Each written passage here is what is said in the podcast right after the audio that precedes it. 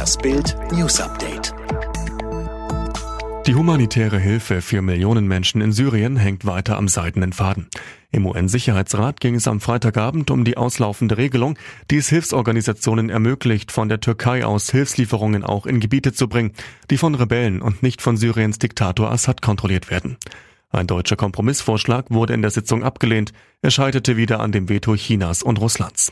Damit könnten die bisherigen Lieferungen internationaler Hilfsorganisationen über zwei Grenzübergänge von der Türkei in das Rebellengebiet in Nordsyrien endgültig vor dem Ausstehen. Die Bundesregierung hat Chinas Botschafter in Berlin Wu Ken einbestellt. Grund die Einschränkung von Freiheitsrechten in Hongkong durch das neue Sicherheitsgesetz. Das teilte das Auswärtige Amt auf Anfrage der Süddeutschen Zeitung mit. Staatssekretär Miguel Berger habe dem Botschafter nochmals die Position der Bundesregierung erläutert.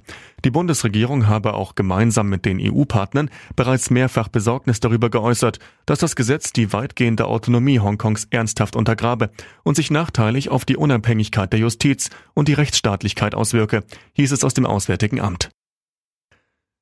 Trauriges Ende im Fall des von Maskenverweigerern verprügelten französischen Busfahrers, der nach dem brutalen Angriff für Hirntod erklärte, Philippe Monguillot ist tot. Ehefrau Veronique schrieb in Online-Netzwerken, mein Mann ist um 17.30 Uhr gestorben. Ruhe in Frieden, meine Liebe. Feige Schläge hatten ihn vor seinem Bus so heftig verprügelt, dass er bewusstlos wurde. Auslöser, Philippe wollte mehrere Männer aus dem Bus werfen. Sie weigerten sich, ihre Masken aufzusetzen. Union Berlin will schaffen, was sich alle Fußballfans wünschen. Ein volles Stadion trotz Corona spätestens zum ersten Spieltag der neuen Saison Mitte September. Um das zu erreichen, arbeitet der erste FC Union Berlin darauf hin, seine Mitarbeiter und alle Karteninhaber am Spieltag auf eine Infektion mit dem Coronavirus zu testen, heißt es in einer Erklärung. Zugang zum Stadion gibt es nur mit gültigem Ticket und negativem Testergebnis. Der Fanhammer Union zahlt seinen Anhängern die Corona-Tests. Sie hat sich so auf ihr erstes Kind gefreut und jetzt ist es da. Lena Gerke ist Mama geworden.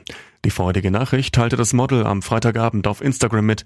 Zu einem niedlichen Foto, das die Hand ihres Babys in den schützenden Händen seiner Eltern zeigt, schreibt Lena überglücklich, drei sind eine Familie. Willkommen auf der Welt, mein Mädchen Zoe.